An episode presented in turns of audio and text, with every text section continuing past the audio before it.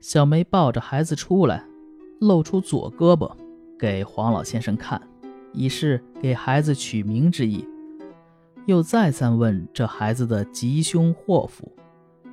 黄老先生笑着说：“呵呵，这是喜红，他小名叫红儿，对吧？可以增加一个字，名字叫喜红吧。”小梅很高兴，又出来叩谢。那天，鼓乐声充满庭院，亲戚贵客纷至沓来。黄老先生也住了三天才回去。一天，门外忽然有车马来。迎小梅回娘家去。十多年来，与小梅娘家从没有来往，人们议论纷纷，而小梅好像没有听到一样。她梳洗打扮完毕，把孩子抱在怀里，要王木真送他。王木真只好依他。大约走了二三十里路，路上寂静无人。小梅停下车，叫王木真下了马，避开别人，对他说。王郎，王郎，我们聚短离长，你说可悲不可悲？王木真吃惊地问：“怎么回事？”小梅说：“你以为我是什么人？”王郎回答：“不知道啊。”小梅说：“你在江南救过一个死刑犯，有这事吗？”王木真说：“有。”小梅说。在路上哭的人是我母亲，为感谢你的恩情，一心要报答你，于是借夫人好佛的机会，假托是神仙，实际是用我来报答你。如今幸好生了这个孩子，这个心愿已了。我看你的坏运气要来了，这个孩子在家恐怕不能养大，所以借口回娘家。来解救孩子出危难，你要记住，家中有人死时，一定要在早晨公鸡叫第一遍时，到西河柳堤上，看见有个挑着葵花灯的人，就拦住他，苦苦哀求，可以免去灾祸。王木真说：“好。”又问他什么时候回来。小梅说：“我也不能预先定下来。”你要牢记我的话，再见面的日子也不会太远。临别时，互相拉着手，伤心的流下泪来。随即，小梅上了车，车子走得快如风。王木真望着望着就不见了，这才返回家中。过了六七年，小梅音信全无。忽然，乡里流行瘟疫，死了很多人。家中有一个丫鬟。病了三日，死了。王木真想起小梅往日的嘱咐，很留心此事。当日和客人饮酒，大醉后睡着了。醒来时听到鸡叫，急忙起来，赶到低头，见灯光闪烁，那人恰好已经过去了。王木真急忙去追，只隔百步左右，却越追越远，渐渐的就看不见了。他懊悔的回到家，几天后。王木真突然生病，不久就死了。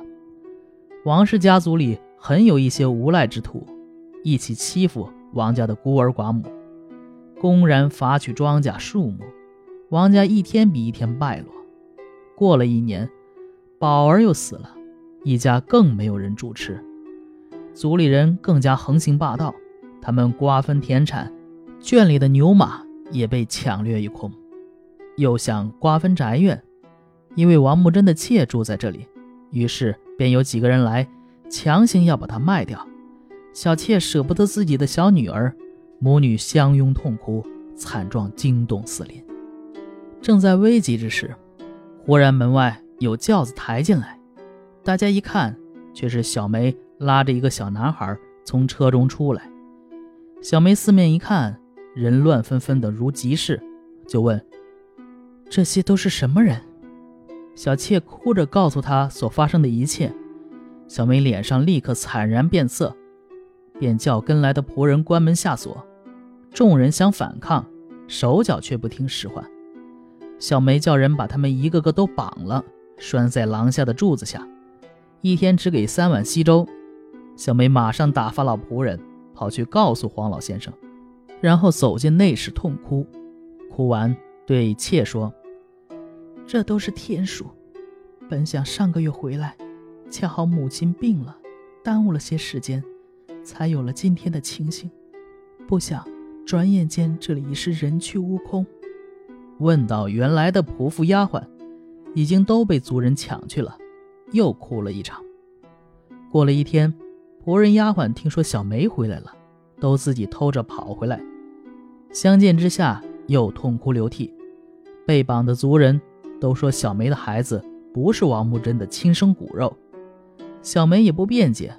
不久，黄老先生来到了，小梅领着儿子出来迎接，黄老先生。握着孩子的手臂，便捋起左袖，见红痣清清楚楚，便袒露给大家看，以证明的确是王木真的儿子。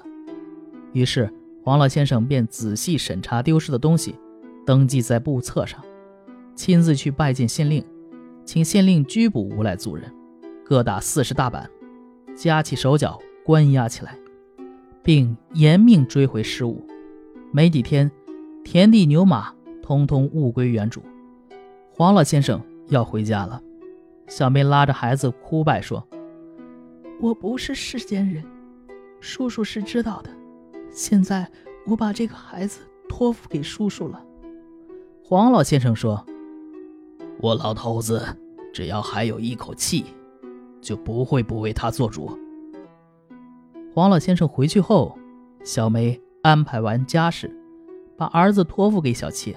便准备祭品去为丈夫扫墓，过了半天时间还不见回来，派人去看，祭品还摆在那里，人却不知去向了。意思是说，不断绝人家后嗣的人，人家也不断绝他的后嗣，这是人事，实际也是天意。至于座中的好友，车马皮衣可以公用，等到坟上长了隔年的草。妻子儿女遭受欺凌，那原来同车的朋友就会唯恐避之不及了。不忍忘却好朋友，感激网友的恩德而一心图报，这是什么人呢？是狐狸呀！假如你有钱，我愿做你的家臣，为你理财。好，这个故事就讲完了啊。这个也是狐狸报恩的事儿啊。啊，但其实影射的是，呃，影射人不如狐。呃，这一篇如果也是说影射人不如狐的话，那么与第七卷的小翠可谓异曲同工。包恩都试射子嗣，可见在封建社会中子嗣问题之重要。那么它重要在哪里呢？哎，说白了，就是因为在宗法社会中啊。他子嗣牵扯到财产的再分配，这在本片中尤为突出。你像，呃，小红啊，也就是喜红还没有回来的时候，人家族人怎么着欺负你孤儿啊？没有没有孤儿，嗯，欺负你这些小妾呀，这些遗留的妻子都可以欺负，因为你们不是这个宗族的人啊，你只是相当于这个。王木真的财产一般，啊，所以说，呃，按老话来说，家里没有一个顶门户的啊，就这意思。但是等那个，呃，喜红回来了，啊，又诋毁他说不是亲生的，因为如果要是不是亲生的，那么你也没有继承这财产的合法性，我照样可以把他强分了去。那么只有证明了他是亲亲生的，你甭管他多么小，你看就一小孩儿，那他也是这个王木真的子嗣。就有了合法继承这些权利，呃，这些财产的权利。那么你们把它分掉的啊，掳去的，呃，全都要还回来。嗯，呃，这就是古代呀。小梅和小翠呢，虽然同为报恩的狐女，但性格迥然不同。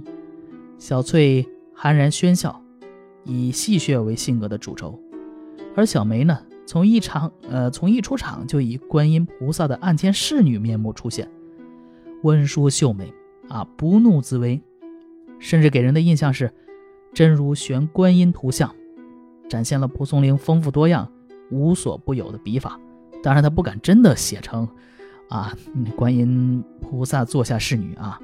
蒲松龄还是有一些啊信一些东西的啊。小梅呢，欲下长宽，非笑不语，而杀伐决断，一切井井有条，表现了大家闺秀管理上的干练，突出体现在王木真一家的两次丧礼和依靠皇太仆安定王木真子嗣的身份上。第一次丧礼是王木真的妻子故去，小梅排拨丧务，一切井井。尤氏大小无敢谢者。第二次丧礼是，呃，王木真故去，小梅夺回被族人抢走的家产，呃，所谓盘查就绪，托儿于妾，乃具传为夫祭扫，两次都是挽狂澜于祭倒，使得家业得以继续。与皇太婆的交往，是小梅为孩子计划长远、老谋深算之笔。也是在结构上贯穿全篇的重要红线。由于有这个黄老先生做靠山呢，王木真的子嗣和家产都得以保全。小梅管理方面的某些才干，让我们看到《红楼梦》中凤姐儿的影子啊。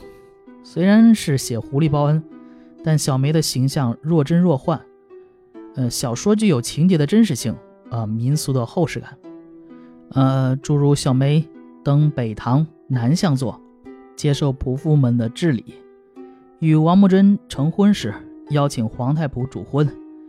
所谓女愧仪枕履，若奉姑舅啊，像呃公公婆婆那样的对待这个皇老皇太仆。